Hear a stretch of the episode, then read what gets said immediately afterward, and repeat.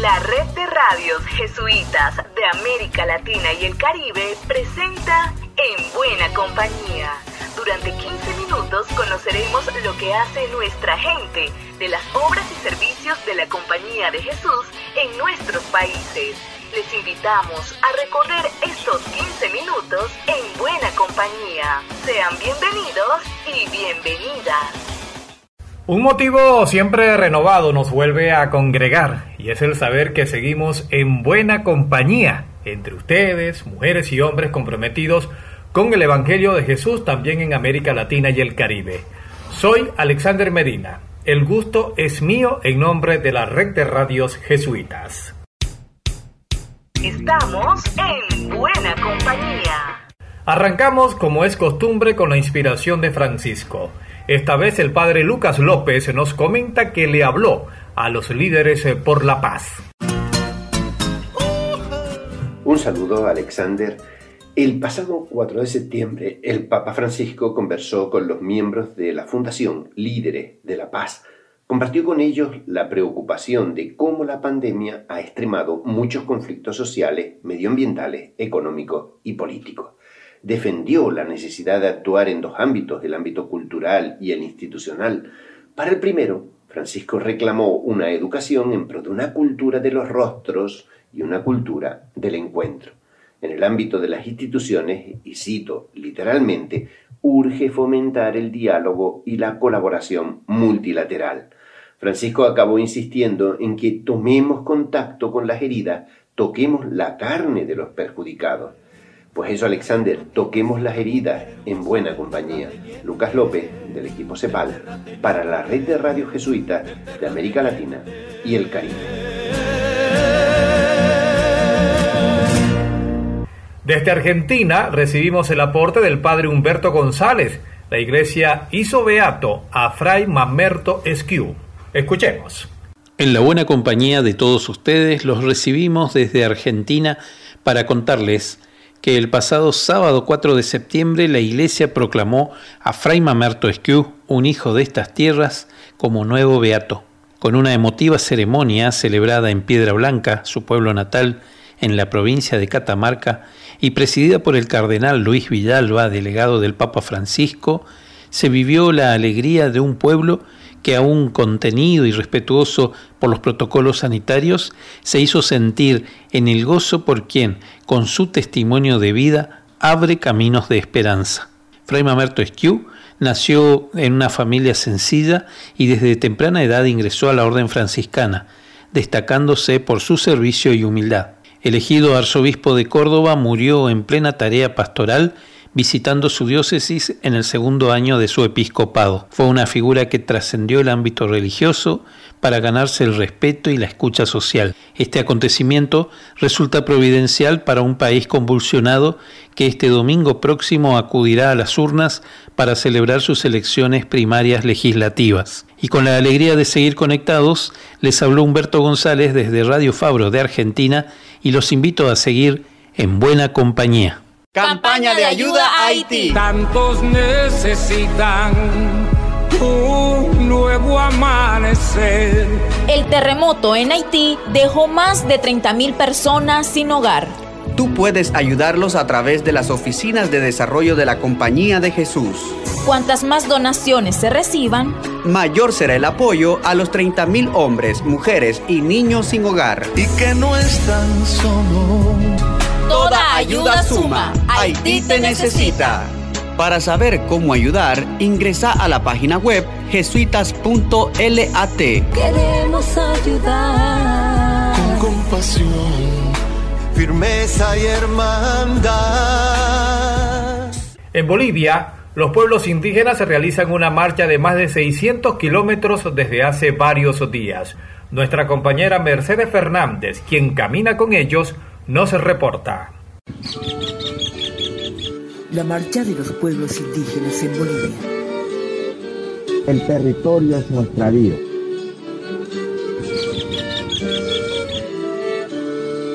Muchas gracias. Desde Bolivia informamos que estamos en el día 16 de una marcha indígena que pide territorio y dignidad como pilar de sus demandas y que reúne a los indígenas del oriente boliviano, el Chaco y la Amazonía. De 1990 al presente año, 31 años cargado con esa historia. Lucha que no fue para lamentarnos, lucha que no tenemos de qué avergonzarnos. Vengo desde la selva, el bosque chimán donde niño y serpiente tienen su hogar. Pretenden llegar hasta Santa Cruz de la Sierra, capital del departamento de Santa Cruz, que es uno de los nueve departamentos y el más poblado de Bolivia, con una economía que la ubica entre los primeros del país. Nuestros padres nos fueron firmes para enseñarnos tres cosas. Nunca olvidar, nunca abandonar, nunca renunciar estos valores, estos principios que vienen desde nuestros antiguos padres, el territorio, porque eso es nuestra vida.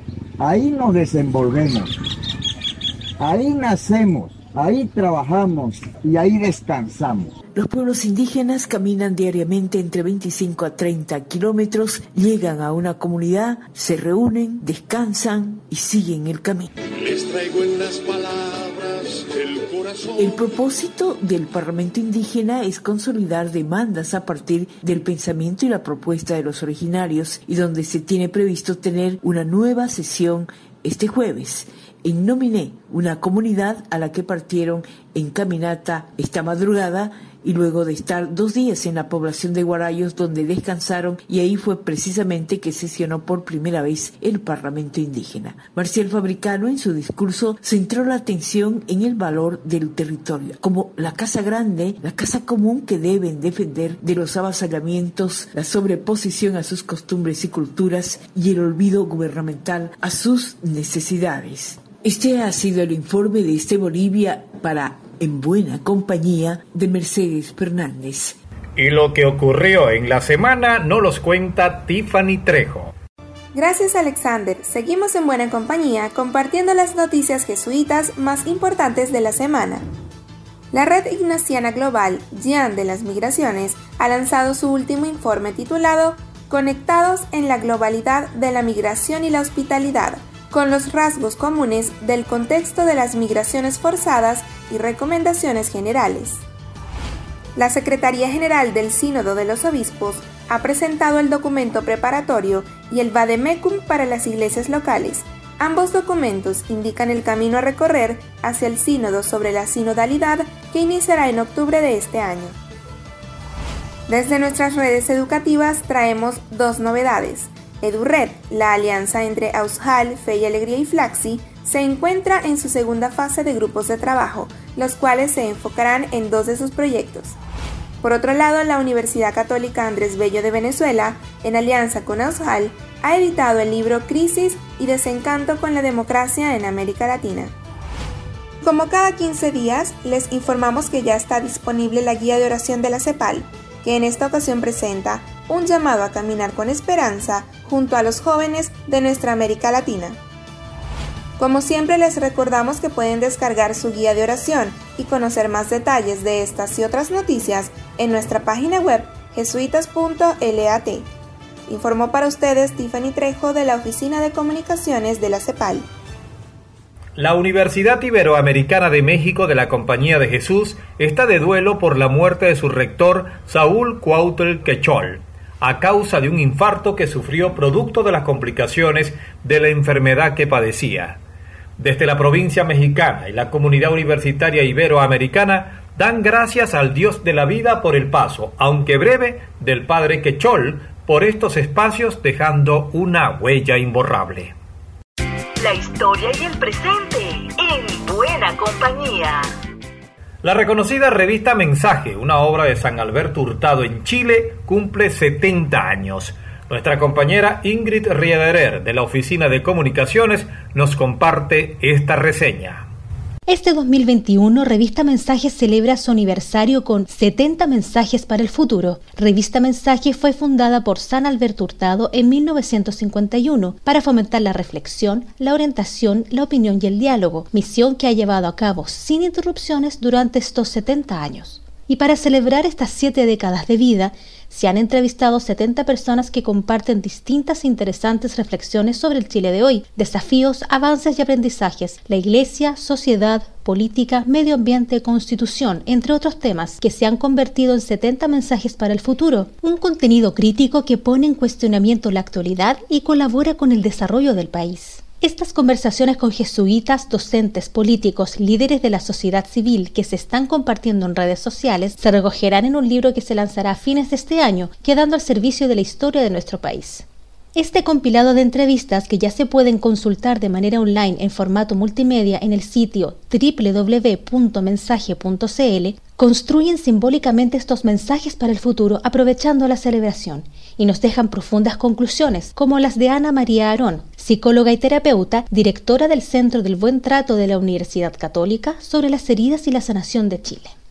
Yo soy optimista pero entiendo que hay mucho que trabajar todavía. O sea, cómo este discurso de que somos todos iguales o que tenemos todos, deberíamos tener los mismos accesos a las mismas cosas, se traduzca realmente en una convivencia respetuosa y se traduzca, a ver, a nivel individual y a nivel de las instituciones también.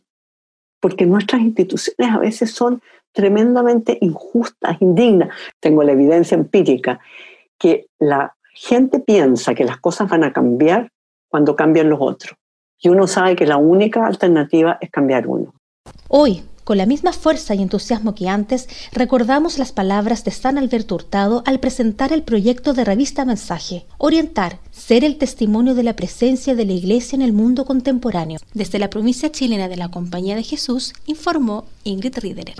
La agenda de la CEPAL en la voz de Diana Tantalián el Instituto de Protección al Menor y Personas Vulnerables de la Universidad Jesuita Antonio Ruiz de Montoya, en Perú, realizará la conferencia virtual Formación Humana en la Vida Religiosa, herramienta para la prevención de la violencia.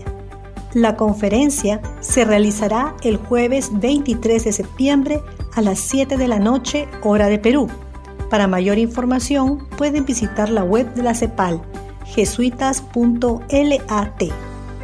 El padre Agnaldo Pereira de Oliveira, director del Servicio Jesuita a Migrantes y Refugiados de Brasil, nos revela que ahora en su país se han venido disponiendo a recibir a los refugiados afganos debido a la severa crisis que se vive en Afganistán. El contexto de la migración en Brasil sigue desafiado por la integración de los flujos migratorios desde Venezuela, Haití, Siria y ahora hace poco también con la posibilidad de la acogida con una visa humanitaria para los de Afganistán. El contexto de la pandemia ha dificultado todavía más los ingresos de manera regular al país, de forma que los venezolanos pues siguen enfrentando con la frontera física terrestre la entrada regular, aunque hay una poca de flexibilización de las entradas, pero los haitianos se enfrentan a una gran dificultad que se llama la reunificación familiar, pues tienen su familia dividida en el país de origen y aquí en Brasil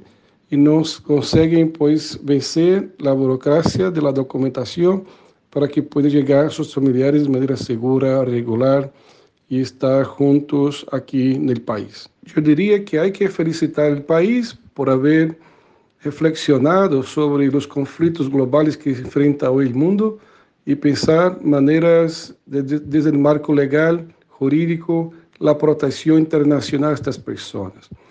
De manera tal que los venezolanos, los sirios, los haitianos y ahora los afganos pueden llegar a Brasil, pero sabemos que esto no basta para, de una manera general, dar la bienvenida, la acogida que se necesita las personas en movilidad forzada. Y por eso hay que pensar de manera global, regional, respuestas para los migrantes refugiados desde Afganistán. Sabemos que es una cultura muy distinta, una lengua que pocos dominan. Entonces eso implica para el país pensar estrategia de acogida de manera que sea posible recibir estas personas acá y atenderles mínimamente desde el marco de la protección internacional. Y creo que como organización de la Iglesia y de la compañía, tenemos que estar atentos y mirar esta realidad de tantos hermanos afganos que están en movilidad humana forzada. Por esta vez llegamos al final en buena compañía. Le saluda Alexander Medina. Será hasta una nueva ocasión en la que nos volveremos a encontrar en Buena Compañía, una producción de la Red de Radios Jesuitas de América Latina y el Caribe.